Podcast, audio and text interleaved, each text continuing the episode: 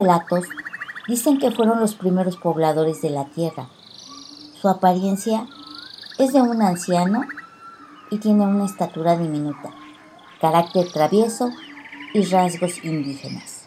Alush o Alux Up, geniecillo del bosque, duende o enano milenario, guardianes de la selva y de las grutas. Forman parte de la mitología maya.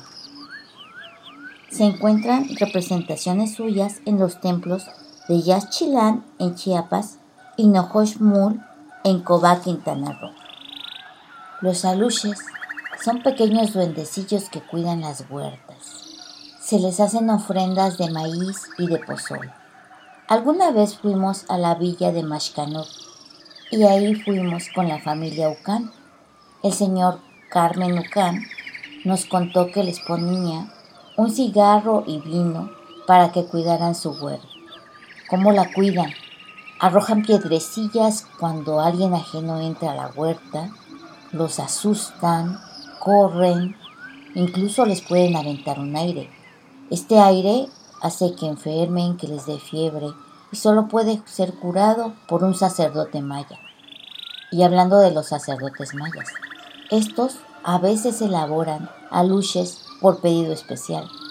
¿Cómo lo hacen? Lo hacen con barro virgen. Hacen una figurilla aproximadamente de 50 centímetros con el barro lo hacen durante siete viernes y lo hacen con una ceremonia especial para que tenga un vínculo con el que lo ha pedido. ¿Para qué lo piden? Para tener suerte en sus negocios, para que cuiden sus huertas y sus tierras, para tener mucha prosperidad. La ceremonia que hacen para agradecer a los aluches se llama la primicia. Ahí hacen una especie de gorditas con masa y les ponen capas de frijol y luego las envuelven en hojas de plátano y las queman como si fueran barbacoa.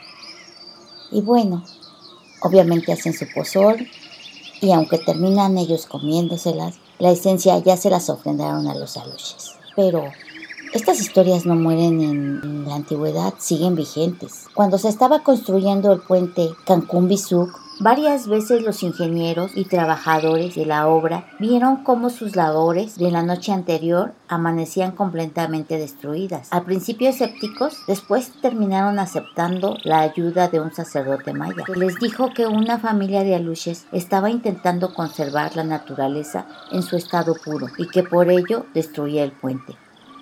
El chamán, después de hablar con los aluches, dijo que la familia de estos aluches aceptaría la construcción del puente siempre y cuando les construyeran una casa debajo de él para que ellos no fueran desplazados de la zona. Y así se hizo. Las obras del puente pudieron ser concluidas e inauguradas en 1991. Esperemos que estas historias sigan vivas, estas historias milenarias de nuestra cultura. Narrado por Marta Patricia Landeros Licona. Muchas gracias.